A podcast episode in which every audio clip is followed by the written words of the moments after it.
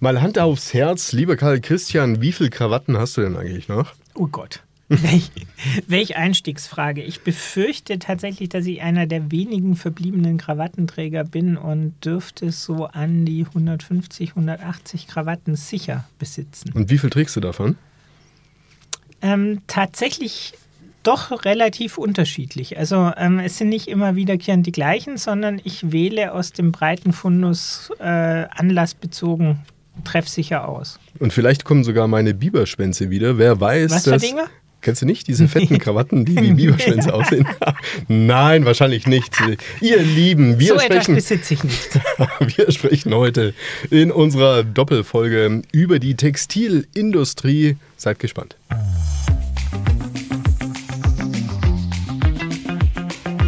Bei Benzmann, der Podcast. Management und Märkte im Wandel mit Rolf Benzmann und Karl Christian Bay. Und damit herzlich willkommen, ihr Lieben, und zwar bei unserem bei Benzmann Management Podcast zur Textilindustrie. Kleider machen Leute, lieber Karl Christian. Wollte ich dir immer schon mal sagen, du siehst aus, als wärst du einem Modekatalog entsprungen. Das finde ich tatsächlich auch. Vielen Dank dafür. Ähm, ich, ich weiß schon, das ist jetzt tatsächlich äh, sozusagen ein Heimspiel für mich. Wir werden es herausfinden, sagen wir es mal so. Wir sprechen ja heute über die Textilindustrie, eine der ältesten Industrien, weiß man ja vielleicht auch gar nicht so sehr, die es in Deutschland gibt, werden in der ersten Folge vor allen Dingen auch über Zahlen, Daten und Fakten sprechen, über Hintergründe, Organisation, Struktur und natürlich, wer maßgeblich auch diese Industrie prägt. Wir werden einen Kontext setzen, ähm, wie diese Industrie in Deutschland im Vergleich zur Welt aufgestellt ist. Und dann werden wir schon auch auf das Thema Chancen und Risiken sozusagen zu sprechen kommen. Und natürlich unsere vielbeschworene Transformation. Also wo geht die Reise hin? Und natürlich ist gerade in diesem Wirtschaftszweig viel die Rede von Nachhaltigkeit, was genau mhm. dahinter steckt. Und dass wir die Diskussion natürlich nicht nur am Ende dann auf einen Trigema herauslaufen lassen, der den äh, Produktionsstandort Deutschland seit Jahren vor der Brust ähm, hält, ist selbstverständlich, denn die deutsche Textilindustrie ist weit mehr als der Mann mit dem Affen, nicht wahr? Das stimmt. Also, lieber Karl Christian, dann wollen wir mal über knallharte Zahlen sprechen. In rund 1300 nahezu ausschließlich mittelständischen Betrieben der deutschen Textil- und Bekleidungsindustrie erzeugen rund 130.000 Beschäftigte einen Umsatz von rund 28 Milliarden Euro. Ist deutlich weniger als das, was wir in der letzten Folge in der Automobilbranche hatten, aber es ist doch ein sehr großer ähm, Zweig in dem produzierenden Gewerbe in Deutschland. Absolut. Und ich denke, man kann äh, tatsächlich auch die, wenn man in die Geschichte der Textilindustrie in Deutschland blickt, und ich bin ja insofern erblich vorbelastet, da ich ähm, über meine Großeltern tatsächlich mit einer äh, Strickerei verbunden bin, die sich äh, am Fuße der Schwäbischen Alb positioniert hat. Ähm, es ist tatsächlich so, dass die Bedeutung der, der Textilindustrie in Deutschland äh, sehr, sehr hoch war. Äh, und zwar sowohl vom Volumen als auch vor allen Dingen von der technologischen Führerschaft, was äh, auch entsprechende Maschinen angeht, die in Deutschland entwickelt wurden für die äh, Spinnentechnik oder ähm, sonstige, äh, sonstige Wertschöpfung im Bereich der Textilindustrie. Dann kam aber tatsächlich in der Nachkriegszeit die erste sehr problematische Phase, die dazu geführt hat, ähm, dass dann tatsächlich sehr, sehr viele Betriebe verlagert haben oder aufgegeben haben. Und wenn man dann sich vor Augen führt, dass von 1955 bis 1980 in der Bundesrepublik Deutschland über 400.000 Arbeitsplätze äh, in der Textilindustrie verloren gingen, dann ist jetzt nochmal diese Bedeutung dieser Branche, gerade auch für den Industriestandort Deutschland, in der Vergangenheit sehr, sehr deutlich äh, hervorgehoben, wenn wir da an vergleichbare Zahlen zum Beispiel im Bereich der Automobilindustrie denken. Was war denn da jetzt eigentlich los, wenn du mal unsere Zuhörer mal abholst, eben in diesen Nachkriegsjahren mit der Textilindustrie? Also es gab unterschiedliche, also aus meiner äh, Wahrnehmung unterschiedliche Aspekte, die eine Rolle gespielt haben. Zum einen hat, äh, hat tatsächlich in Deutschland auch ähm, eine Reallohnentwicklung eingesetzt, die dazu geführt hat, dass es schlicht Produktionsstandorte mit attraktiveren Reallöhnen gab. Das ist ja vielfältig ein Argument für Produktionsverlagerungen ins Ausland, in sogenannte Niedriglohnländer und ist ja ein Paradigma der Industrialisierung, dass man eben tatsächlich immer den Ressourcen, den billigsten Ressourcen und damit den besten Produktionsbedingungen vermeintlich nacheifert. Ähm, das Zweite, was, glaube ich, hinzukommt, ist, dass in der deutschen Textilindustrie ähm, der Schwerpunkt ja tatsächlich in, in, der, in der Spinnerei war und ähm, die veränderte Kundennachfrage, gerade im Bereich dann von, äh, von Sweatshirts, die dann aufkamen Anfang der 70er Jahre, von Polohemden, da tatsächlich gar nicht so bedient wurden über die deutsche Kompetenz in der Textilindustrie, sodass auch in, in, dem, in dem Kontext der veränderten Warengruppen äh, tatsächlich Veränderungen äh, stattgefunden haben, beziehungsweise neue Spieler ähm, tatsächlich mit mit ins Boot kam. Und äh, der dritte Punkt ist, es gab natürlich eine ganze Reihe auch von äh, Nachfolgekonstellationen in der Textilindustrie. Du hattest ja schon erwähnt, dass wir da vornehmlich von relativ kleinen mhm. Betrieben sprechen, die sich zum einen dann konsolidiert haben. Man sieht es ja auch an Entwicklungen von äh, zwischenzeitlichen Marktführern wie zum Beispiel Hugo Boss in, äh, in, in Metzingen, der auch entstanden ist aus einem relativ, äh, relativ mittelständisch geführten Unternehmen. Aber diese Konsolidierung in Kombination mit der Nachfolgeproblematik hat sicherlich auch dem einen oder anderen Betrieb dann den Garaus gemacht. Das Erstaunliche ist ja tatsächlich, dass diese Industrie ja vor allen Dingen auch mittelständisch geprägt ist. Absolut. Also wir haben jetzt hier nicht ähm, die Gigakonzerne, die hier den Markt vor allen Dingen bestimmen, sondern wir haben ja eine ziemlich gesunde Mischung von äh, Unternehmen, die, sag ich mal, unter 100 Mitarbeitern sind. Es gibt ja sogar welche, die weniger als 10 Mitarbeiter haben und eben solchen, die drüber sind. Das ist doch eigentlich für eine Industrie eine ganz geschickte Mischung, oder nicht? Äh, ja, wobei man meines Erachtens in dem, in dem Kontext klarstellen oder erwähnen muss, dass äh, wir hier jetzt von den verbliebenen produzierenden Einheiten mhm. reden. Mhm. Wir haben aber gerade in der, in der Mode-Textilindustrie ja die Besonderheit, dass es sehr, sehr große, weltweit bekannte und global agierende Marken gibt, die letztlich ein, zum Teil ein ganz anderes Geschäftsmodell ähm, äh, produzieren, gerade wenn wir in, den, in das Luxussegment blicken egal ob äh, Gucci, Armani, Dolce Gabbana oder wie äh, der jeweilige äh, äh Lizenzgeber heutzutage äh, sich positioniert, sind es eigentlich Konzerne, die ganz stark eine Marke entwickelt haben, diese Marke aber multifunktional verwenden. Dort gibt es äh, Brillen, dort gibt es Parfum, dort gibt es gegebenenfalls Einrichtungen oder Gastronomie. Und das sieht man letztendlich sind diese Konzerne gar nicht vergleichbar mit den Textilproduzenten, die wir vor Augen haben jetzt, äh, wenn wir auf den deutschen Markt blicken. Da gibt es ganz wenige deutsche Marktteilnehmer, die vergleichbare Entwicklungen genommen haben, wie eben die vorerwähnte Hugo Boss Gruppe. Ähm, letztendlich sind aber die Produ Produktionen, die wir hier fokussieren, tatsächlich äh, keine lizenzgebenden Textilindustrien, sondern tatsächlich meist mit relativ unbekannten Marken. Mhm. Wenn wir gerade über die Großen sprechen, ja, mhm. die sind uns allen natürlich bekannt. Du hast jetzt gerade Hugo Boss genannt, ist der drittgrößte. Davor ist äh, Puma noch einzuordnen und davor Numero Uno in Deutschland ist die Adidas. Marke, ganz genau, mit den drei Streifen. Und zwar deutlich, deutlich äh, abgesetzt mit äh, jenseits der 23 Milliarden Euro Umsatz. Wie kommt es dazu, dass äh, hier die Nummer 1 doch so deutlich, deutlich äh, weit weg ist von den anderen auf Platz 2 und 3?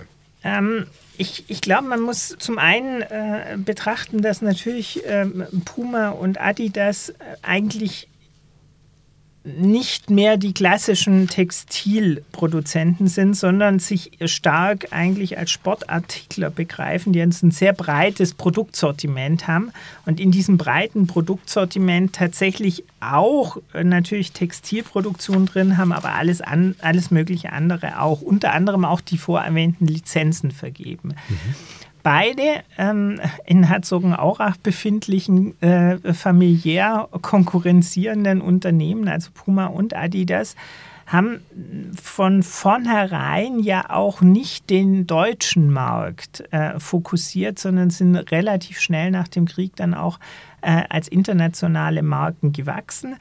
Und von daher verwundert es jetzt nicht, dass eine reine, in Anführungszeichen, Modemarke wie Hugo Boss dann folgt mit dem Anspruch, eben auch ein globaler Player zu sein. Wenngleich mit großem Abstand, weil natürlich der Sportartikelmarkt äh, nochmal noch mal breiter ist und auch mehr und andere Mechanismen bedient als die klassische Textilindustrie.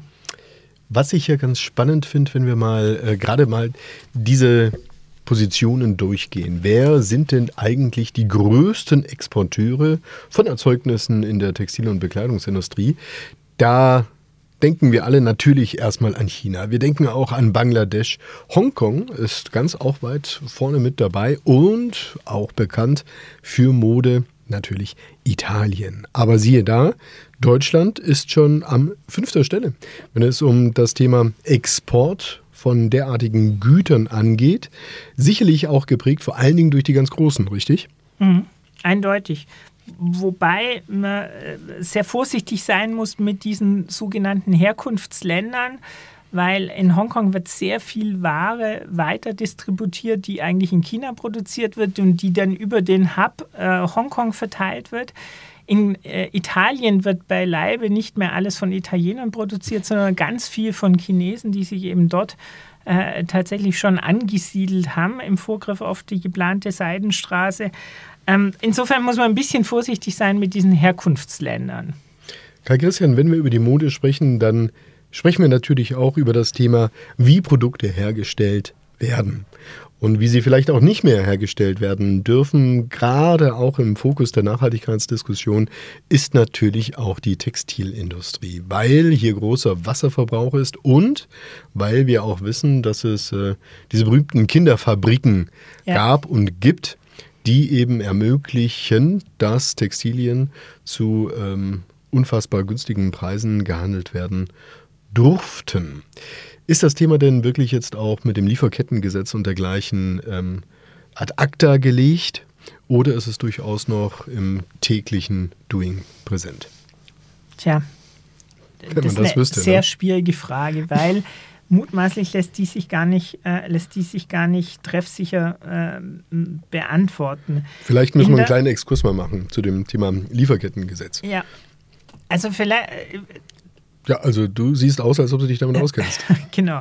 Also es gibt tatsächlich die äh, Lieferketten-Sorgfaltspflichten, die jetzt gesetzlich ähm, von dem deutschen Gesetzgeber geregelt werden. Es wird auch eine europäische ähm, Regelung noch geben. Ähm, die sehen tatsächlich vor, der Produzent ähm, innerhalb seiner Wertschöpfungskette Verantwortung für seine Lieferanten übernimmt und dort insbesondere auf die Einhaltung von Menschenrechten ähm, hinwirkt. Das ist jetzt äh, tatsächlich, nachdem das nicht der Schwerpunkt unserer heutigen, Diskussion ist, eine sehr knappe, ähm, ein sehr knapper Abriss. Ähm, wir hatten uns schon mal über Lieferketten-Sorgfaltspflichten unterhalten in einem früheren Podcast. Wer da also mehr hören möchte, hat noch die Chance. Interessant ist aber tatsächlich, dass diese Lieferketten-Sorgfaltspflichten, die aus dem Bereich der sozialen Compliance kommen, ähm, tatsächlich Dinge wie die vorerwähnten äh, Missstände in den östlichen Textilfabriken letztlich adressieren sollten. Vielleicht müssen wir an der Stelle auch nochmal äh, erwähnen, was da eben tatsächlich passiert ist. Im Jahr 2013 gab es einen Einsturz einer baufälligen Textilfabrik, die ähm, dazu geführt hat, dass mehr als 1000 Näherinnen und eben auch Kinder äh, gestorben sind. Da waren eine ganze Reihe deutscher Unternehmen auch betroffen, weil die dort produzieren ließen, haben dann entsprechend auch ähm, versucht in der, im, im Nachgang durch Einflussnahme auf die Produzenten hier die Arbeits- und äh, Lebensbedingungen und äh, auch die, die Menschenrechtspositionen zu verbessern. Aber, und damit komme ich zur Beantwortung deiner Eingangsfrage, ob und inwieweit wir hier wirklich zwischenzeitlich ein gemeinsames Verständnis erlangt haben, was das denn konkret bedeutet und die richtigen Maßnahmen ergriffen haben, um tatsächlich die Sozialstandards nach oben zu ziehen, da habe ich ehrlich gesagt ein bisschen Bedenken. Das scheint mir vielfältig zu sein. Äh, das Problem dahingehend, dass es natürlich auch für die dortigen Produzenten relativ normal ist, mit den dortig akzeptierten Arbeitsbedingungen zu wirtschaften. Wir haben ein anderes Verständnis, was Kinderarbeit angeht, was Arbeitszeiten angeht, was Arbeitssicherheit angeht.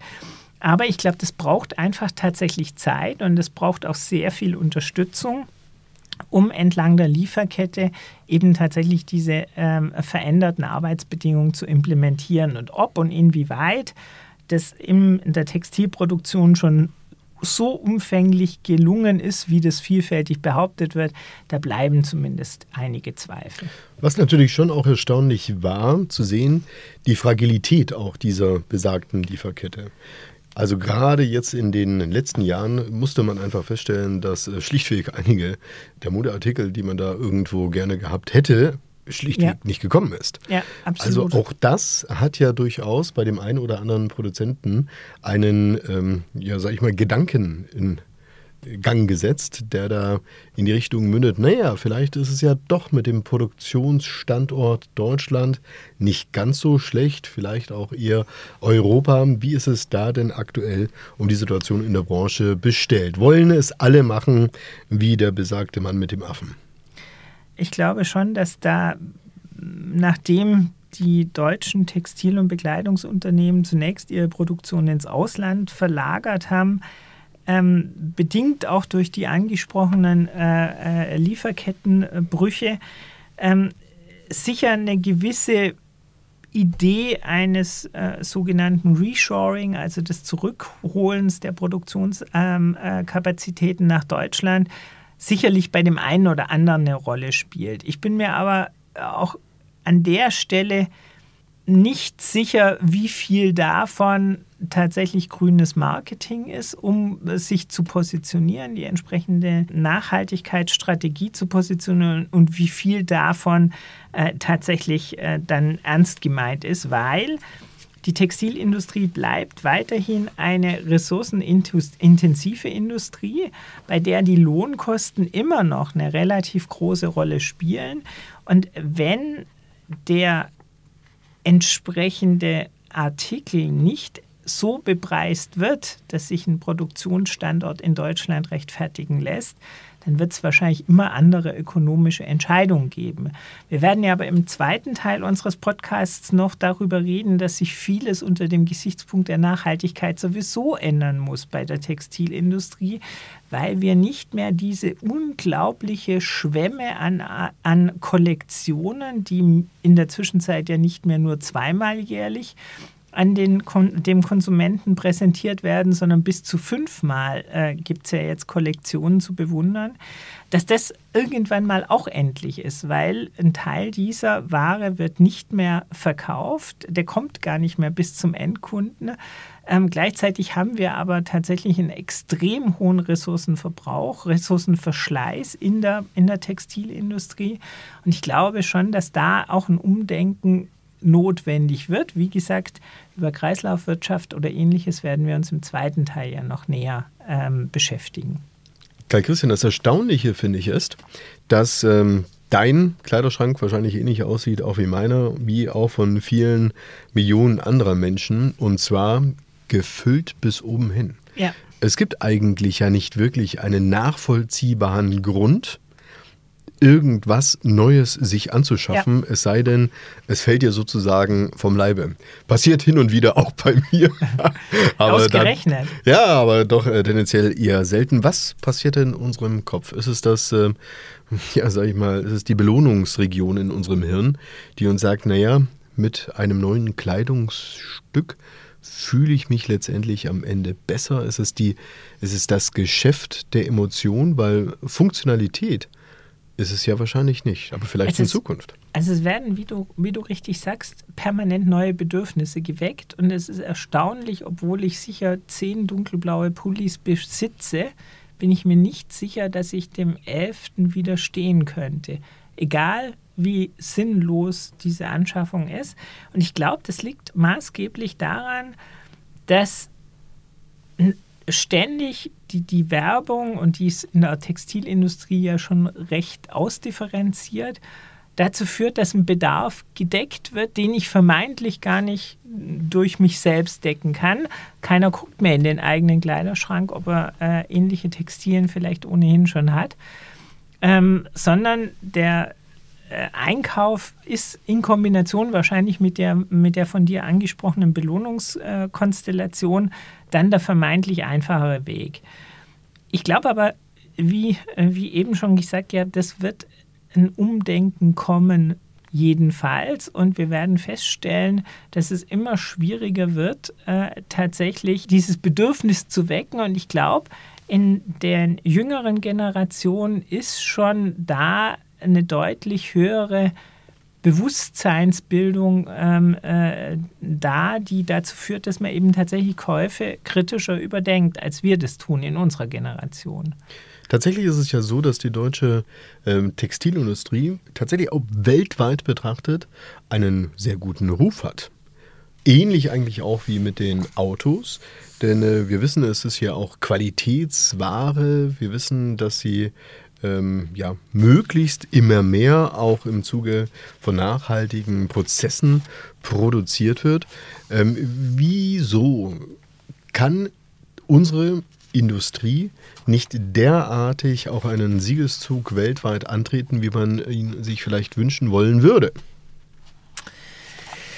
Ähm, ich ich glaube tatsächlich, dass ähm, deutsche ähm, äh, Textilproduzenten wirklich einen guten Ruf haben. Ich glaube, das kommt aber tatsächlich auch äh, aus der Geschichte, in der wir, wie gesagt, äh, auch viele der führenden Produktionsmaschinen äh, mitentwickelt haben und vertrieben haben. Ähnliche eine ganz ähnliche Konstellation ist in der Papierindustrie, wo auch die Deutschen äh, letztendlich nicht nur das Endprodukt beherrschen, sondern tatsächlich vor allen Dingen die, Produktion, die Produktionsanlagen und damit eigentlich äh, äh, tatsächlich schon den Qualitätsstandard setzen.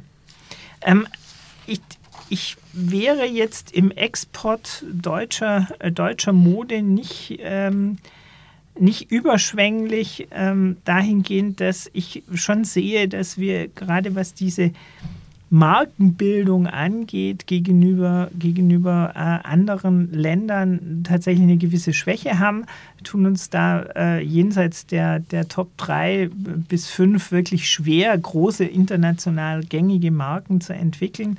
Und letztendlich geht es darum. Okay, also dann lass uns doch jetzt mal darüber sprechen, was jetzt eigentlich auch die zentralen Themen in dieser Industrie sind, die sie auch in Zukunft prägen werden und wo letztendlich auch die großen Chancen liegen. Es gibt ja Vorreiter, wie beispielsweise Antje von Dewitz, die CEO von VD, die ja schon vor Jahren erkannt hatte, dass eben das Thema Nachhaltigkeit ganz zentral sein kann und wird und auch von dem Kunden honoriert wird. Übrigens ja nicht nur von dem Kunden, sondern auch von den Mitarbeitern. Denn ähm, ich glaube, VD hat nach wie vor relativ wenig äh, Probleme, Mitarbeiter zu finden, weil mhm. sie eben durch diese Strahlkraft als nachhaltiges Unternehmen eben auch echte Potentials Absolut. zu sich ziehen können äh, sozusagen in die Provinz, die sagen, hier arbeite ich gerne, weil das, für was ihr da steht, das vermittelt einen Sinn, der für mich in meinem Leben wichtig ja. ist. Absolut, wobei man äh, vielleicht einschränkend, ähm, wobei einschränkend vielleicht nicht ganz fair ist, aber erläuternd äh, ergänzen muss, dass das für die direkten Konkurrenten von VD zum Großteil auch zutrifft. Also egal, ob jetzt ein äh, Fiel Reven oder, oder ähnliche Marken, die haben alle natürlich auch kommend aus dem Anwendungsbereich ein sehr glaubwürdiges ökologisches Verständnis der Zusammenhänge und haben alle einen gewissen Anspruch, den sie transportieren. Anders zum Beispiel als die klassische äh, Sportartikelindustrie. Das würde ich der Outdoor-Industrie wesentlich mehr Glaubwürdigkeit in der Breite, jenseits der, der, der, der individuellen Spitzenbetrachtung, wie zum Beispiel bei VD, aber da würde ich in der Breite der Outdoor-Branche ein gutes Zeugnis ausstellen. In welche Richtung wird sich denn jetzt die Branche weiterentwickeln? Es sind ja durchaus sag mal, verschiedene Denkarten möglich. Du könntest sagen, naja, es gibt eben so ein paar kleinere, quasi Manufaktur ähnlich, ja, die unter Umständen auch unter der Nutzung von digitalen ähm, Geschäftsmodellen und Möglichkeiten ja. customized ähm, dich ausstatten, dir kennen wir ja auch, ja. diese Abo-Pakete beispielsweise liefern, dass du immer wieder irgendwie eingekleidet wirst, alle paar Monate. Es gibt ja auch solche Modelle, dass du überhaupt gar nicht mehr Kleidung kaufen musst, ja. Sondern dann quasi nur noch leist und dann auch wieder zurückgibst. Das ähm, ist auch wieder irgendwie eine interessante und auch witzige Parallele zur Automobilindustrie, ja, wo ja auch sowas schon angedacht worden ist. Ob das jetzt der heilige Gral sein wird, wage ich mal zu bezweifeln. Es kann auch der Trend sein hin zu Textilien, die eben ein Leben lang in deinem Kleiderschrank sind weil sie besonders hochwertig sind, weil sie besonders zeitlos sind, weil sie vererbt werden können, wie eine ja, Patek ja. Philippe von mir ja, aus. Ja äh, wenn wir mal diesen Marketing-Gedanken ja, sozusagen ja. anstrengen wollen. Also es ähm, gibt ja sehr viele verschiedene Darstellungsmöglichkeiten. Wenn ich jetzt Textiler wäre oder in der Textilindustrie arbeiten würde, dann könnte ich mir vorstellen, dass ich erstmal mit ganz, ganz äh, vielen Fragezeichen zu tun habe, äh, wovon, glaube ich, einige schon ganz klar als Ausrufezeichen zu sehen sind, was ich definitiv machen muss. Ich glaube, so ein Thema wie Nachhaltigkeit, Lieferkette und so weiter, da komme ich einfach nicht drum rum. Aber letztendlich machen es ja und müssen es ja auch die anderen machen. Wie kann ich mich jetzt als Textilunternehmen abgrenzen gegenüber den Aktivitäten, die die anderen machen? Ist es dann letztendlich dann die Kreativität der Kollektion? Ist es dann doch wieder, wie schnell und wie oft ich Dinge anbieten kann? Oder ist es letztendlich der, ja, die, die Strahlkraft meines Marketings? Also ich, ich persönlich glaube, dass wir eine, eine extreme Bandbreite in der Textilindustrie ähm, auch weiter erleben werden. Ich glaube noch nicht, dass der Bereich Fast Fashion wirklich durch ist. Also Fast Fashion, da bezeichnet man eigentlich die Konzerne, die mit niedrigen Preispunkten tatsächlich vielen Kollektionen ständig Bedürfnisse wecken und insbesondere eine junge Zielgruppe immer äh, schnell abholen, aber tatsächlich die entsprechenden Kleidungsstücke äh, auch äh, eine kurze, kurze Halte und noch kürzere Lebensdauer äh, haben die wird schon weitergeben, glaube ich. Aber ich könnte mir schon vorstellen, dass wir über den Gesamtmarkt eine Veränderung dahingehend wahrnehmen, dass es weniger Kollektionen gibt, dass es weniger Bandbreite in den Kollektionen gibt, dass der Preispunkt des einzelnen Artikels steigt, weil man ihn nachhaltig produziert und weil man ihn auch in einen äh, in eine Kreislaufwirtschaft überführen möchte, was nicht ganz so trivial ist, darüber werden wir ja noch reden. Aber das kann ich mir schon vorstellen, dass wir zwar die Bandbreite von Fast Fashion bis zu höchst individualisierter Maßkleidung behalten werden, aber sich insgesamt mit weniger Volumen bei höherem Preispunkt des einzelnen Artikels die Branche bei ähnlichen Umsätzen bewegen wird. Welchen Einfluss wird denn am Ende die Digitalisierung auf diese Branche haben? Hier hast du ja gerade eine große Chance, was diese berühmte Losgröße 1 angeht. Ja. Also sprich ein, ein Produkt zu produzieren, was es exakt eigentlich nur einmal gibt. Ja. Vielleicht wird ja auch sogar der Träger selbst zum Designer. Absolut. Also es ist heutzutage möglich, mit vergleichsweise wenig Aufwand individualisierte äh, Kleidungsstücke herzustellen. Das ist sicher auch ein, auch ein ganz spezifischer Markt, der bedient wird. Wir dürfen uns aber darüber nicht hinwegtäuschen, dass das nicht der Massenmarkt ist, auch nicht der Massenmarkt sein kann aufgrund des Preispunktes. Ähm, der, wird, der wird sich anderer Logiken bedienen. Ich glaube aber, dass auch dieser Massenmarkt letztendlich nachhaltig produzieren muss, dadurch einen höheren Preispunkt im Einkauf ähm, der, der Ware hat, die dann in irgendeiner Form weitergereicht werden muss an den Endkunden. Das funktioniert aber nur dann, wenn das Kleidungsstück tatsächlich einen Wert behält, weil ich es in eine Zweitverwertung bringen kann. Lass uns mal zum Ende dieser Folge unseres Podcasts nochmal zusammenfassen. Wir haben jetzt über Organisation und Struktur der Textilindustrie gesprochen. Wir haben festgestellt, dass diese Industrie eine wesentliche und auch traditionsreiche ja. im produzierenden Gewerbe in Deutschland ist. Wir haben auch festgestellt, dass wir die Deutschen neben anderen Nationen sehr stark auch im Export sind. Aber wir haben auch festgestellt, dass wir uns gerade ähm, sehr äh, umfangreiche Hausaufgaben aufgegeben haben, was eben das Thema Lieferkette und auch Nachhaltigkeit angeht. Wir möchten natürlich jetzt auch im nächsten Podcast vor allen Dingen auch über die Transformation und auch über Geschäftsmodelle sprechen. Stichwort auch Digitalisierung und wo die Reise hingeht. Lieber Karl Christian, für dich hätte ich jetzt mal einen kleinen Spoiler vorbereitet, oh, ja. was das Thema neue Textilien in Zukunft angeht. Wenn du in den Kleiderschrank der Zukunft hineingreifst oder vielleicht hineinsteigst, könnte ja eigentlich auch ein interessanter Gedanke sein. Was hast du dann am Ende auf deinem Leib, sodass du sagen würdest, damit kann ich mich nicht nur in einem Podcast, sondern vielleicht auch in einer Fernsehsendung sehen lassen? Also bei mir wird der wahrscheinlich die Tendenz zur individualisierten Bekleidung anhalten. Ich könnte mir aber tatsächlich vorstellen, dass vor allen Dingen auch neue Werkstoffe eine Rolle spielen, dass man äh, es schafft, ähm, mit, mit äh, zunehmendem technologischen Fortschritt auch ähm, äh, schlicht die Kleidung noch angenehmer zu machen, vom Tragegefühl, von dem, vom Temperaturausgleich, äh, was auch immer.